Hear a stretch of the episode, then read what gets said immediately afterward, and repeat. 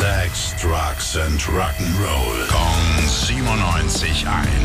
Rock News. Einen wunderschönen guten Morgen, mein lieber Tim. Was gibt es Neues aus dem Showbiz, aus dem Rockbiz? Wir schauen mal nach Frankreich. Da läuft aktuell das Hellfest, ein riesengroßes Rock-Metal-Festival.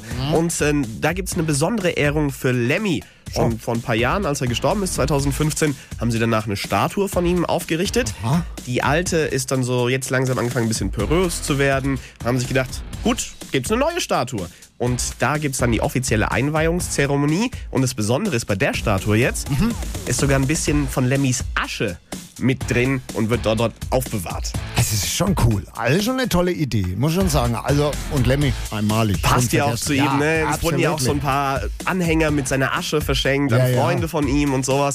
Und ähm, Freunde von ihm sollen das dann noch einweihen. Genau genommen Mickey D, sein alter Bandkollege, Mhm. und Phil Campbell. Die sind beide auch dort bei den Scorpions, beziehungsweise ist Phil Campbell solo unterwegs. Und wenn die Scorpions gespielt haben, dann gibt's das große, die große Zeremonie. Mickey D, ein Mega-Drummer. Ich liebe ja Ian Pace von Deep Purple, für mich mit Abstand der beste Mhm. Rockschlagzeuger überhaupt. Ähm, aber Mickey D kann's auch. Ja?